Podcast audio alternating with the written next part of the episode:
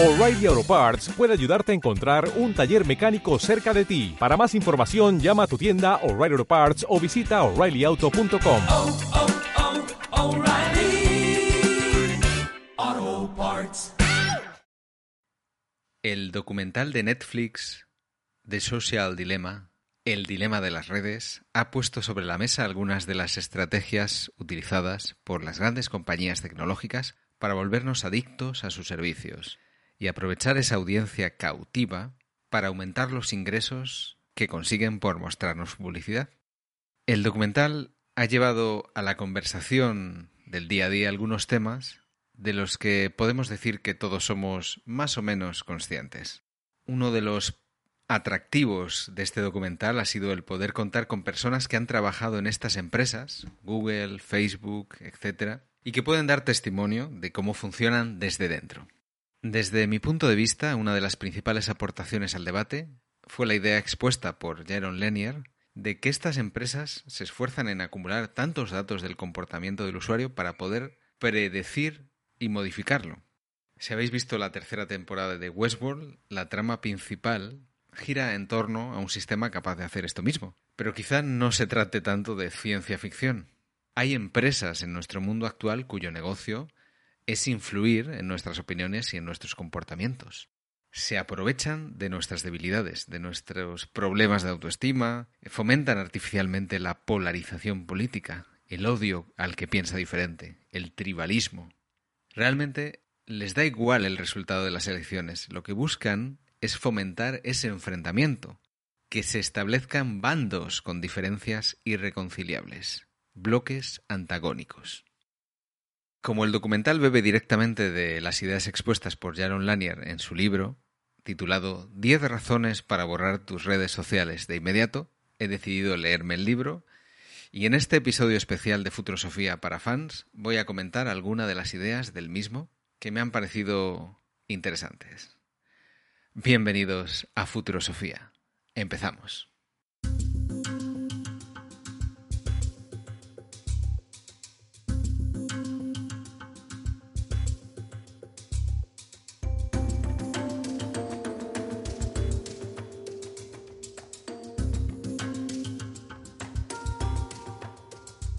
Su libro, Jaron Lanier nos pregunta, ¿queremos ser gatos o queremos ser perros de Pavlov? Lo que intenta hacernos entender Jaron Lanier es que las redes sociales tratan de domesticar nuestra conducta mediante una sutil manipulación psicológica. A diferencia de la publicidad clásica, la de publicidad en redes sociales está personalizada. Se monitoriza y se evalúa continuamente nuestra reacción a los estímulos y esto permite optimizar esos estímulos de manera dinámica para influirnos y modificar nuestra conducta. Este es el objetivo final y podemos decir que las redes funcionan como una caja de Skinner en las que ponían a los animales para investigarlos y con un sistema de recompensas poder condicionarles. En nuestro caso, eh, se nos recompensa con chutes de dopamina. Nosotros en las redes sociales tenemos la recompensa que se activa eh, a través de la validación social, a través de los likes, a través de, a través de los comentarios, a través de, de que la gente nos valida. Estas estrategias eh, fueron primero utilizadas por el póker online y por las apuestas en Internet y han sido aplicadas con gran éxito después a los videojuegos freemium. Y es la misma forma en la que están funcionando las redes sociales. Como apunta Lanier, es más fácil usar emociones negativas para manipular la conducta. Y algún día me gustaría explayarme en esta cuestión porque estoy bastante convencido de que hay compañías de entretenimiento que, que consciente y voluntariamente fomentan estas emociones negativas. Funcionan como si fueran vampiros energéticos que se alimentan de ellas. Seguramente lo hacen con, con la intención de, de socavar algunas de las estructuras sociales que, que, sostienen nuestro mundo y generar así mayor incertidumbre, porque esa incertidumbre redunda en hacernos más manipulables. Una de las estrategias que utilizan las redes es el clickbait.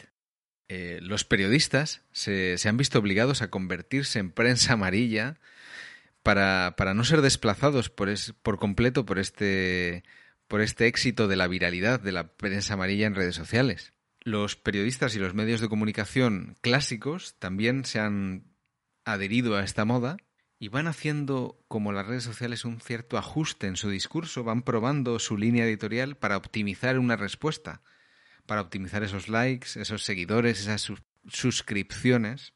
Yo lo, he podido observar en el caso de algunos periodistas últimamente durante la pandemia que han ido probando a atacar a ciertos políticos para ver eh, cuál es el que el que tiene mayor mayor odio por parte de sus seguidores y así pues eh, ganar seguidores.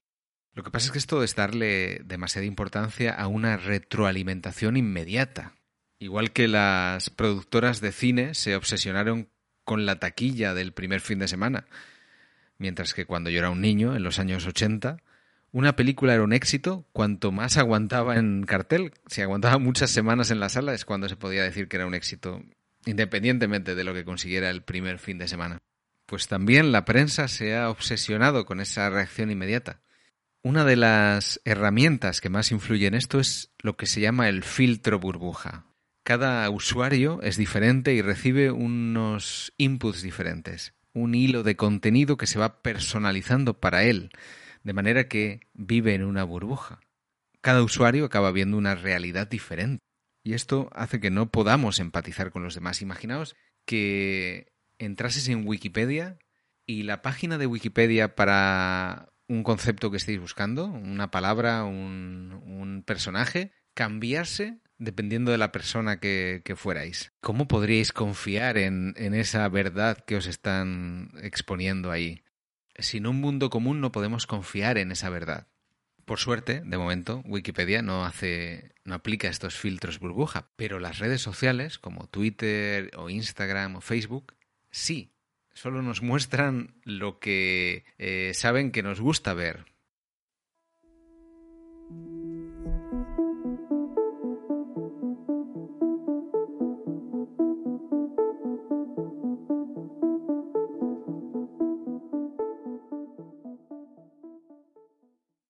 Los filtros burbuja distorsionan nuestro acceso al mundo. Nos separan de la visión del mundo que tienen los demás. Y así no solo entendemos menos la realidad, sino que también entendemos menos a las demás personas. No podemos comprenderlos ni empatizar con ellos sin tener una cierta idea de lo que han vivido. Cuando no podemos ver todos esos inputs desquiciantes que reciben cada día en su timeline, no entendemos cómo influye esto en su comportamiento. Pensamos simplemente que todos están desquiciados. Una de las diez razones que señala en su libro Jaron Lanier es que las redes sociales nos hacen más infelices. Hay varias hipótesis de por qué sucede esto. Las redes sociales establecen quizá estándares de belleza muy altos y muestran niveles de estatus social inalcanzables para la gran mayoría de las personas. También hacen más fácil ser atacados por trolls, al estar más expuestos. Para Lanier lo que nos hace realmente infelices es la incapacidad para disponer de un espacio seguro en el que expresarnos, en el que inventarnos a nosotros mismos, un espacio para autoafirmarnos. Las redes sociales también fomentan la falta de dignidad económica, la precariedad laboral. En redes sociales no ganamos dinero por nuestros contenidos. Eh, el ejemplo más cercano ahora mismo pues es el de este podcast, que pese a la cantidad de horas que tiene publicadas, pues eh, no, genera, no genera ningún retorno de la inversión. Eh, y este episodio pues eh, sirva de muestra de cómo podría ser una alternativa a este sistema en el que los que se llevan el dinero de nuestros contenidos son las grandes compañías en Silicon Valley y también las grandes empresas telefónicas que proveen de Internet a la gente. Tú pagas 50 euros o más a la compañía telefónica, pero tus contenidos que publicas eh, no, no tienen ningún retorno. Es verdad que la idea de tener que pagar por cosas a las que estamos acostumbrados a acceder gratuitamente, como el correo electrónico, puede parecer un incordio, pero recordemos también que, que podríamos ganar dinero nosotros con ellas. Y si Netflix, HBO, tweets han conseguido convencer a la gente de pagar por algo a lo que antes eh, accedían gratis, ¿por qué no pagar por los podcasts? O por un Twitter mejorado con un filtro que elimina a los trolls y a los bots. Una de las razones seguramente más eh, acuciantes en estos momentos es la que señala de que las redes hacen imposible la política. Al principio de, de las redes sociales no parecía que fuera así. En 2011, durante el 15M y la primavera árabe, parecía que Twitter había facilitado una herramienta que estaba diseñada para fomentar la política. Las redes sociales deberían servir para eso, para ayudar a la gente a organizarse alrededor de unos intereses comunes. Aquellas revoluciones fueron fallidas. En Egipto alcanzaron el poder los extremistas teocráticos y más tarde fueron derrocados por un golpe militar. En España, la única reforma de la Constitución fue para limitar el déficit y los nuevos partidos acabaron funcionando igual que los viejos.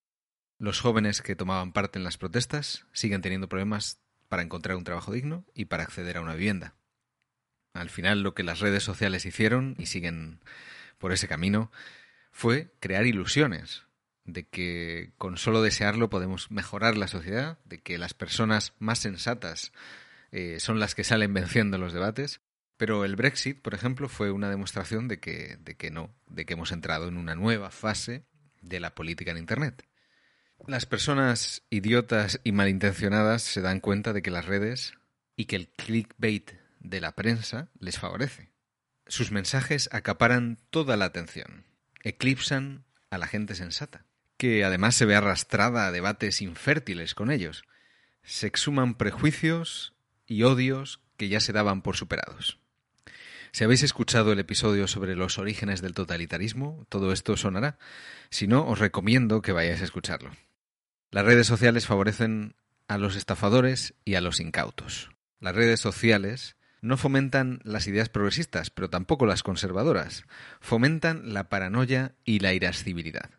Si has leído noticias políticas últimamente, estoy seguro de que sabes a lo que me estoy refiriendo. Están redactadas de una manera que no puedes evitar eh, caer en la indignación, incluso en la contienda directa, si cometes el error de desplegar la sección de los comentarios. En el 15M se defendió que la indignación nos haría libres, pero llevada al límite y mantenida en el tiempo, se convierte en alienación, nos hace más manipulables. Los candidatos mejor posicionados en las contiendas electorales acaban siendo los artistas del desastre los más agresivos, los faltones, los tribales. Y son muy rentables para las redes sociales, porque acaparan la atención por más tiempo. En las elecciones de 2016, a Donald Trump los anuncios en Facebook le valieron mucho más baratos que a Hillary Clinton. Pero mucho más, e igual 100 eh, o 200 veces más baratos. Y no solo los movimientos que fomentan el odio se ven arrastrados a este agujero negro de las redes sociales. También nobles movimientos de protesta como Black Lives Matter o Me Too son fagocitados por los algoritmos de redes sociales y son convertidos en combustible para fomentar prejuicios en su contra. Recapitulando, hemos hablado de cómo las redes sociales hacen más difícil entender a los demás, porque no sabes qué inputs han recibido en sus hilos de contenido personalizado. Y a la inversa, también los demás tienen más dificultades para entenderte a ti y mostrarte empatía. Esto hace que te vuelvas más triste, que seas atacado por trolls. Se ha degradado nuestra capacidad filosófica de comprender el mundo, de conocer los hechos y de expresar nuestra opinión. La política se ha envenenado y la economía es menos sostenible. Quizá la metáfora de las jaulas en las que encerramos a perros para condicionarles no sea la mejor, porque, porque estas solo funcionan con un individuo. Eh, pero las redes sociales manipulan a la sociedad entera de manera coordinada, como una ideología o incluso una religión. Estamos hablando de que afecta a cuestiones filosóficas profundas, como el libre albedrío.